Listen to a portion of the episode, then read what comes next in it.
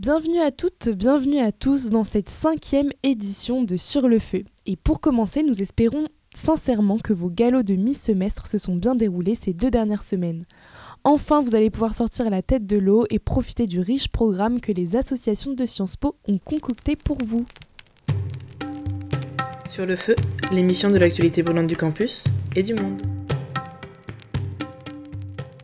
Et pour commencer une exclusivité radio germaine, le débat des sections des partis politiques de Sciences Po aura lieu le jeudi 28 septembre à 17h et sera organisé par Radio Germaine et Onde Politique et présenté par notre collègue Gabriel. Ce débat sera écouté en podcast sur les plateformes de streaming, mais vous pourrez y assister en direct dans l'amphi Le Roi Beaulieu. Nos invités seront les représentants de l'UEC, l'Union des étudiants communistes, le Parti socialiste, d'Europe Écologie Les Verts, de la France Insoumise, des Républicains et de la République En Marche. Nous allons communiquer dessus sur nos réseaux sociaux, alors restez bien à l'écoute, on compte sur vous pour être nombreux. Un autre événement politique sur le campus, le 10 novembre aura lieu la soirée de l'Union de la gauche, co-organisée par l'UEC, Europe Écologie Les Verts Sciences Po, Génération S et le Parti Socialiste de Sciences Po. Ce grand repas de famille aura lieu au 12 rue Dauphine, au ni une ni deux, de 20h à 2h du matin. Politique toujours, le printemps républicain, dont la section à Sciences Po a été promue lors des dernières élections pour les initiatives étudiantes, organise son premier after work le mardi 26 octobre au Basile à partir de 19h. Quant au Parlement des étudiants, il organise une rencontre avec Yves Gégaud le jeudi 28 octobre à 19h au 9 rue de la Chaise. L'ancien secrétaire d'État chargé de l'outre-mer et ancien vice-président de l'Assemblée nationale viendra nous parler de Made in France et de son expérience politique. International enfin, l'association Sciences Piste pour les Nations Unies organise une rencontre ce soir avec l'ambassadeur Gérard Haro qui échangera avec les étudiants autour des conflits naissants dans la zone Indo-Pacifique, de l'influence de la Chine et de la perte du contrat du siècle. Ce sera dans la salle Eugène Deichtal au 27 rue Saint-Guillaume. Cinéma la Strada, l'association franco-italienne propose une projection privée du film Il Divio de Paolo Sorrentino. Cela se déroulera au cinéma L'Entrepôt, au 7 rue Francis de Pérancé, dans le 16e arrondissement de Paris. Ce sera le lundi 25 octobre à 20h. Il faut réserver votre place à l'avance. On reste dans l'art avec le BDA qui organise une exposition intitulée Identité. Aricha Ortega, Elder Holguin et Paul Iboko, artistes en résidence au 59 Rivoli, vous proposent une réflexion sur la quête de soi, de son identité. Cela se déroule actuellement dans le hall du 28 rue des Saints-Pères jusqu'à vendredi. L'entrée est libre, alors n'hésitez pas à y faire un tour. Enfin, pour faire la fête, le BDA organise sa première grande soirée le 28 octobre prochain de minuit à 5h. La Disctober, en partenariat avec Sound System, l'assaut des musiques électroniques de Sciences Po, vous plongera dans une soirée aux accents cyberpunk. Soyez donc dans le thème pour la soirée, c'est nouveau casino au 109 rue Oberkampf. La billetterie ne va pas tarder à ouvrir. L'association Paris Solidaire organise en péniche du 25 au 28 octobre une collecte pour les maraudes auprès des sans-abri. Si vous souhaitez faire un don, vous pourrez donc amener des paquets de biscuits ou de madeleines, mais aussi discuter avec l'association qui prépare une conférence le 9 novembre afin de sensibiliser contre les préjugés sur le monde de la rue. Sécurité maintenant, l'association de Sciences Po pour la défense et stratégie organise une conférence et projection de documentaires avec le procureur général François Molins. La réalisatrice Pauline Revenas et Guillaume Fard seront aussi présents. Elle aura pour thème la traque des responsables des attentats du 13 novembre qui avaient touché la capitale en 2015. Cet événement aura lieu à Sciences Po le mardi 26 octobre. Environnement, SPE organise une diffusion du documentaire Berk réalisé par William Boffy en lien avec l'action de l'association Wings of the Oceans on y évoque les problématiques liées à la pollution des océans et comment des organismes tentent de réparer les dégâts causés par l'activité humaine. Cette projection sera suivie d'un débat, ce sera le mardi 26 octobre de 19h à 21h au 13 rue de l'Université dans l'amphithéâtre Jean Moulin. Pas besoin d'inscription pour les étudiants de Sciences Po, mais pensez à remplir le formulaire si vous n'êtes pas étudiant de l'école. Enfin, Eloquence SPK organise pendant les trois prochaines semaines des formations pour vous perfectionner dans les arts oratoires. Un vaste programme, au choix en anglais ou en français, qui permettra d'apprendre et d'exercer afin de remporter vos futurs débats et galvaniser les foules dans vos prochains discours. Les inscriptions sont ouvertes. On passe à l'actualité nationale maintenant. Assistera-t-on à un retour des Gilets jaunes? On vous en parlait la semaine dernière, le prix des carburants s'envole et les annonces gouvernementales pour faire face au problème ne devraient pas tarder. Le gouvernement est attendu au tournant sur cette question qui rouvre les plaies de 2018. Du côté des manifestations et blocages des ronds-points, pour l'instant, rien n'est à l'image du mois d'octobre, trois ans en arrière. Quelques gilets jaunes ont fait un timide retour le week-end dernier, mais le mouvement pourrait s'embraser, notamment si les décisions gouvernementales ne conviennent pas.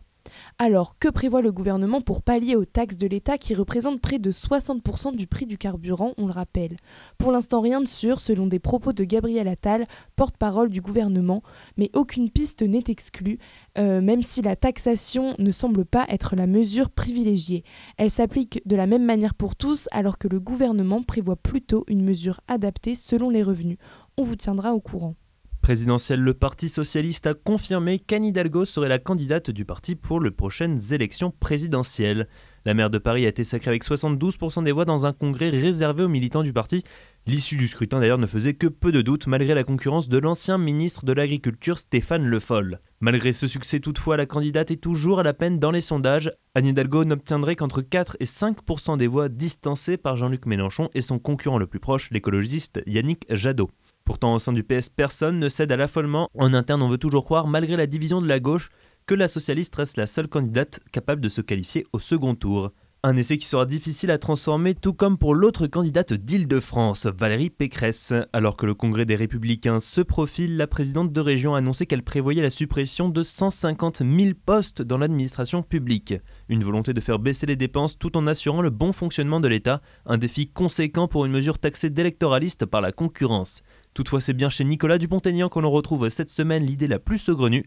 Le candidat de Debout la France à la peine dans les sondages a ressorti une mesure de son programme de 2017 prévoyant d'envoyer les condamnés pour des actes terroristes dans un bagne sur l'île de Kerguelen. Une occasion de vous rappeler que les élections présidentielles sont encore dans 7 mois, attendez-vous encore à quelques surprises. L'ex-président de la République Nicolas Sarkozy va devoir témoigner en justice lors du procès concernant l'affaire des sondages. Il se trouve que durant son mandat, les sondages du gouvernement ne se sont pas du tout déroulés dans les règles. C'est la Cour des comptes qui avait donné l'alerte sur le sujet et le procès a commencé ce lundi 18 octobre. Un procès au cours duquel cinq des proches de l'ancien président comparaissent Claude Guéant, Patrick Buisson, Pierre Giacometti, Emmanuel Mignon et Julien Volpré. En fait, dès le début de son quinquennat, le gouvernement avait commandé l'équivalent de millions d'euros de sondages d'opinion. Le problème, ils n'ont pas fait d'appel d'offres pour déterminer quel institut allait les réaliser, et bizarrement, ce sont uniquement des proches de Nicolas Sarkozy qui ont eu l'honneur de réaliser ces multiples sondages à des prix exorbitants, a d'ailleurs souligné la Cour des comptes dans son rapport. Les anciens membres du cabinet de l'ex-président sont alors jugés pour favoritisme, recel et détournement de fonds publics par négligence devant le tribunal correctionnel. Un procès auquel l'ex-président ne devait pas participer, bénéficiant de l'immunité présidentielle puisqu'il était au pouvoir au moment des faits. Cependant, la justice a ordonné qu'il soit présent afin de témoigner. Il se retrouve alors contraint de refaire face à la justice parce que rappelons-le que cette année, Nicolas Sarkozy a été impliqué dans d'autres affaires judiciaires. Il a été condamné en mars dernier à un an de prison ferme pour l'affaire des écoutes et à une autre année de prison en septembre pour l'affaire Big Malion. Des décisions auxquelles il a bien sûr fait appel. Actualité internationale maintenant les relations entre la Russie et l'OTAN ne cessent de se dégrader après des années de désaccords. La Russie semble maintenant prête à rompre définitivement avec l'organisation politico-militaire. Les tensions se sont affirmées au début du mois, le 6 octobre, avec le retrait de l'accréditation de huit membres de la délégation russe des diplomates au siège de l'OTAN. Ce lundi, le ministre russe des Affaires étrangères a dénoncé la ligne de plus en plus agressive de l'organisation transatlantique, tout en annonçant la coupure de tous les canaux de communication entre la Russie et l'organisation. De son côté, Moscou dénonce donc la volonté de l'organisation militaire de s'étendre jusqu'en Ukraine et en Géorgie. Allemagne, les sociaux-démocrates, les Verts et les libéraux ont commencé à travailler à la constitution d'un gouvernement commun ces mois-ci.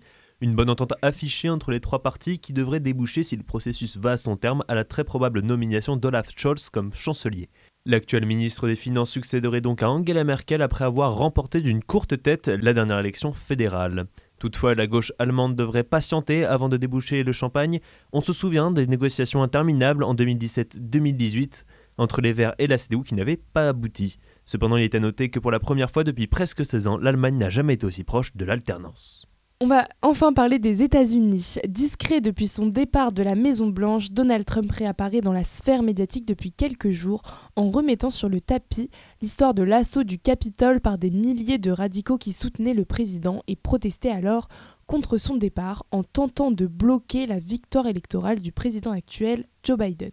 L'ancien président des États-Unis a invoqué en justice le droit de l'exécutif à garder secrète des informations sur cet assaut pour bloquer l'enquête qui se déroule sur l'événement actuellement. La Cour suprême des États-Unis autorise au président de garder des documents confidentiels, mais ce privilège n'a jamais été accordé à un ex-président. Reste à voir jusqu'où Donald Trump ira pour se défendre. Il n'a pour l'instant pas l'air de vouloir lâcher l'affaire. Il a déjà demandé à tous ses collaborateurs d'ignorer les assignations à comparaître devant la commission d'enquête parlementaire. Et du coup, aujourd'hui, pas de dossier, mais nous accueillons tout de même un invité, et c'est Kylian, du coup, président de l'association Science Concert. Salut Arthur, c'est un plaisir d'être ici aujourd'hui.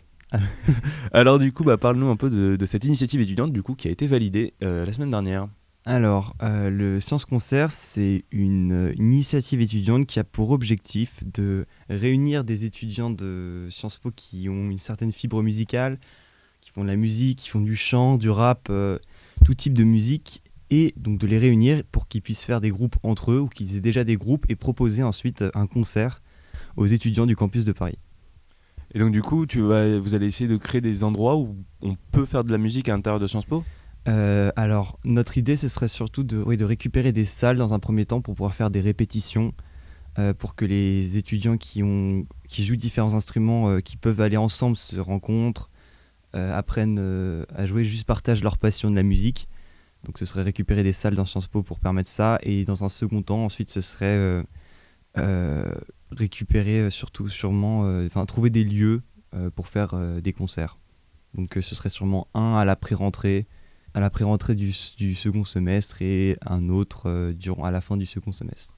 Et c'est quel type d'étudiants que vous recherchez du coup justement pour constituer ces groupes-là? Quel type de musique vous aimeriez bien avoir euh? Alors, euh, en fait, Science Concert, c'est parti d'un constat simple, c'était que au BDA, effectivement, il y avait de la musique, mais c'était de la musique plutôt savante. Donc tout ce qui est orchestre, tout ce qui est oui, instrument classique, donc euh, ça, notre objectif, c'est pas justement de, marcher sur les plates-bandes du BDA, mais de, proposer aux étudiants qui ne sont pas dans les instruments classiques de pouvoir faire de la musique à Sciences Po. Donc ce sera tous les instruments euh, euh, qui permettent de faire de la musique comme on peut entendre, en entendre à la radio, d'une certaine manière. Un peu pour combattre un élitisme qu'il y aurait au sein de la musique à Sciences Po? Oh, ce serait pas un combat aussi grand, mais ce serait surtout le plaisir de jouer avant tout. Et du coup, vous avez déjà prévu des événements euh, cette année ou pour l'instant vous êtes encore en période de rodage euh Alors en fait, on a plusieurs phases. Donc euh, on avait la première phase qui consistait à recruter le, les responsables de pôle de notre initiative étudiante. Donc ce qui a été fait, maintenant on a une équipe qui est prête et qui est motivée pour pouvoir rendre le projet réalisable. Euh, dans la une prochaine étape, ce sera justement la préparation, euh, qu'on est en cours de préparation euh, du recrutement des membres pour qu'ils puissent jouer dans des conditions vraiment sympathiques, pour que tout puisse être organisé, pour que les gens puissent juste se rencontrer, faire les répétitions et voilà, c'est ça, faire le concert dans, un, dans un second temps, ce sera la, une autre, ce sera l'étape suivante, ce sera trouver, s'organiser pour créer la salle de concert trouver la salle de concert et, et pouvoir lancer le, show finalement. et du coup, toi personnellement, qu'est-ce qui t'a motivé à rejoindre une initiative euh, comme ça? Tu, tu, tu, aimes la musique? Tu en fais par exemple? Alors oui, moi euh, je fais de la guitare depuis 10 ans, plus maintenant 12 ans. Et euh, j'avais commencé le piano durant un an. j'aime beaucoup chanter aussi, enfin ou faire toute de la, de la guitare classique, chanter aussi avec ma guitare. Euh, c'est une vraie passion, c'est quelque chose que je fais souvent et que j'aime beaucoup. Euh, et qui me manquait un peu à Sciences Po. Parce qu'en rentrant à Sciences Po, justement, je me suis dit que j'aimerais bien pouvoir euh, rentrer dans une association qui permettrait justement de continuer cette passion de la musique, mais avec d'autres étudiants. Et comme elle n'existait pas, on l'a créée, notamment avec Aurélien Chatillon et Jeanne Michaud, qui eux aussi font de la musique de ce type qui avaient vraiment envie de voir ce projet se réaliser. Et on est à Sciences Po, donc forcément, à un moment, ça va revenir. La question politique revient toujours. Est-ce qu'il y a moyen d'être politique dans la musique Ou alors, justement, en fait, votre but, c'est avant tout de faire quelque chose qui soit plaisant avant d'être politique, quelque chose qui soit un peu détaché de cette ambiance très politicienne de Sciences Po?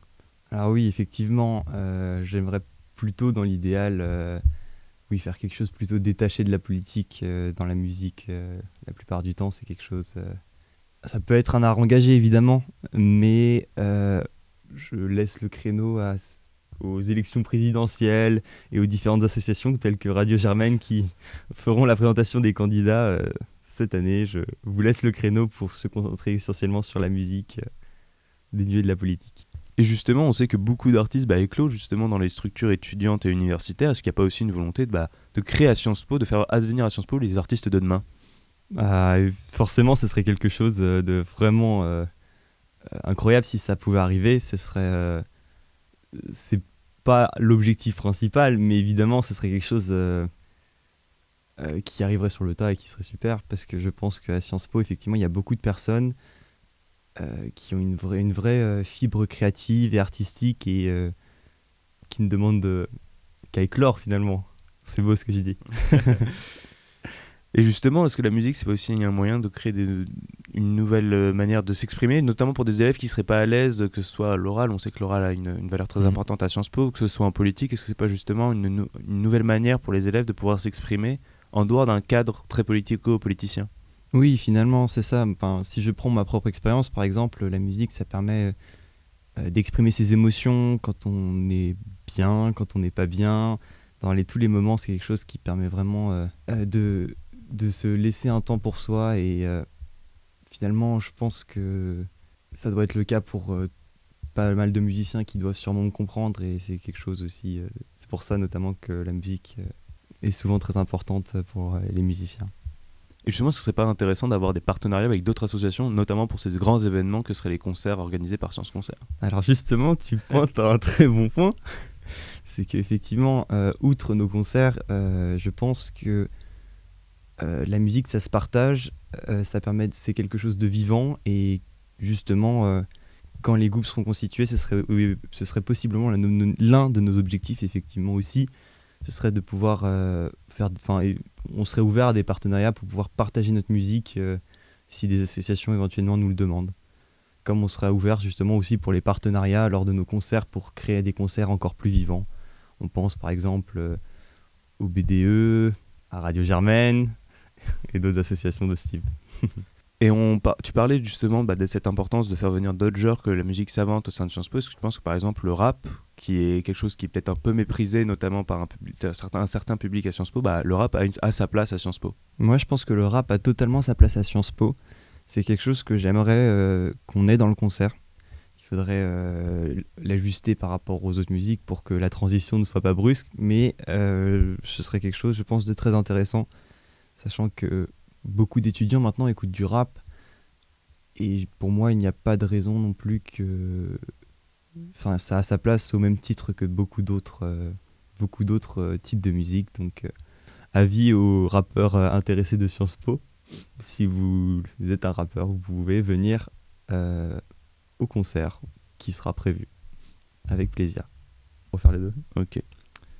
Bien, merci du coup, Kylian, d'être venu euh, au micro de Radio Germaine pour nous parler de cette euh, initiative étudiante, du coup, qui est devenue une association étudiante désormais. Donc, on peut vous retrouver sur les réseaux sociaux, je crois bien. Ouais, merci Arthur. Oui, euh, effectivement, vous pouvez nous retrouver sur science-concert sur Instagram et on a une page Facebook aussi, Science Concert. Donc, venez nombreux. Donc voilà, n'hésitez pas quand les inscriptions ouvriront, bah, constituez vos groupes et à prendre vos instruments et et à faire de la musique, à faire vibrer Sciences Po. On compte sur vous. Merci hmm. beaucoup, Client. Merci, Arthur. Sur le feu, l'émission de l'actualité brûlante du campus et du monde.